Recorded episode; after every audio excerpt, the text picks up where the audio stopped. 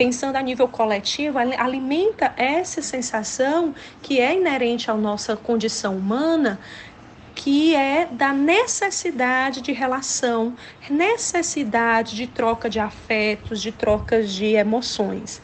Né? Então essas ações, elas de alguma forma nos dignificam, caracteriza como humanos, né?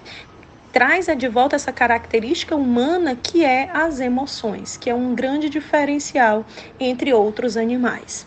Então, a, o, esse resgate da humanidade é algo que re, reachama essa, revive essa chama da esperança. Né? Os outros, é, as, as pessoas, o mundo, eles são mediadores do nosso, da nossa existência.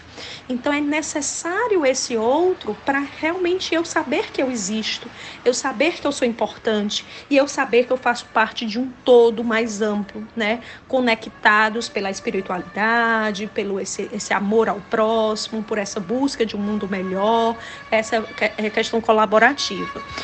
E essas demonstrações de gratidão, demonstrações coletivas de gratidão, tanto dos profissionais de saúde, da população para os profissionais de saúde, pelo reconhecimento de todo o esforço que eles estão fazendo, como também os próprios profissionais de saúde com pequenos gestos de afeto, de mostrar um celular, de facilitar um paciente ver seu familiar num, numa videochamada, visto que está lá isolado na UTI, e esse profissional é a única ponte de acesso a essa afetividade, a essa, essa emoção muito importante ali na família, ele, ele traz uma, um, um, ele é uma, uma ponte extremamente rica, né, de trazer, de resgatar essa humanidade, essa, esse, esse lado mais profundo do ser humano, que é os sentimentos, as emoções que ele partilha com outras pessoas.